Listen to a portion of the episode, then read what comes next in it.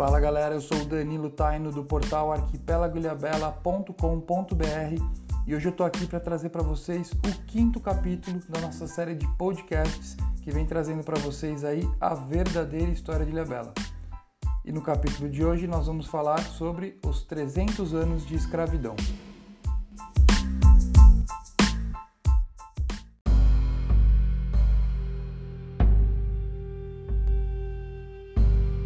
Um abominável capítulo da história brasileira, uma solução cruel para a falta de braços nas lavouras e para a resistência indígena. O sequestro de africanos para serem escravizados no Brasil teve como marco inicial três lucrativas viagens realizadas pelo corsário inglês William Hawkins entre 1530 e 1532. Estima-se que de 3 a 7 milhões de escravos foram trazidos ao país entre 1550 e 1855 um gigantesco exército de trabalhadores responsáveis pelo sucesso dos ciclos brasileiros da cana, do ouro e do café. Até os jesuítas chegaram a ter centenas de escravos. A escravidão em Ilhabela começou com seus colonizadores. Francisco Ortiz enriqueceu com o tráfico de angolanos a partir de 1608. Ao final do século XVII, piratas ingleses e franceses propagaram o triste comércio humano na ilha de São Sebastião. A localização e a geografia da ilha fizeram dela a importante porta de entrada clandestinas de escravos no Brasil, em especial africanos da cultura banto. Mesmo antes da proibição, traficava-se para sonegar os impostos. O tráfico era feito nos tumbeiros, barcos que levavam centenas de escravos espremidos como se estivessem em tumbas. Em viagens desumanas de até três meses, cerca de 14% dos embarcados morriam e os demais viviam por apenas mais sete anos.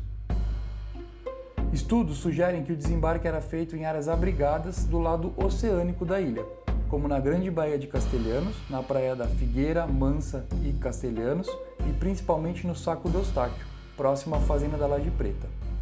Talvez os escravos fossem desembarcados também no Saco das Guanchumas, ainda mais fundo, protegido e perto da provável fazenda de engorda. Os moribundos que se recuperavam marchavam pela mata até o canal de São Sebastião para serem vendidos para as fazendas do litoral, do Vale do Paraíba e de São Paulo. E os incapazes de vencer a serra eram vendidos a preços insignificantes na ilha. No século XIX, existia na vila um mercado de escravos e um pelourinho. Em 1854, existiam milhares de escravos em Ilhabela, em cerca de 30 fazendas, algumas com centenas deles. Desde 1761, alvarás, decretos e tratados foram regulamentando a escravidão, mas apenas em 1831 e 1850 é que o tráfico foi proibido. Alguns documentos mostram que após 1850 a ilha continuou a receber escravos por alguns anos em portos clandestinos. Em 1888, finalmente a escravidão foi abolida no Brasil, agravando a crise do café e levando mais da metade dos moradores de Ilhabela, muitos deles escravos, a abandonar o arquipélago no final do século XIX.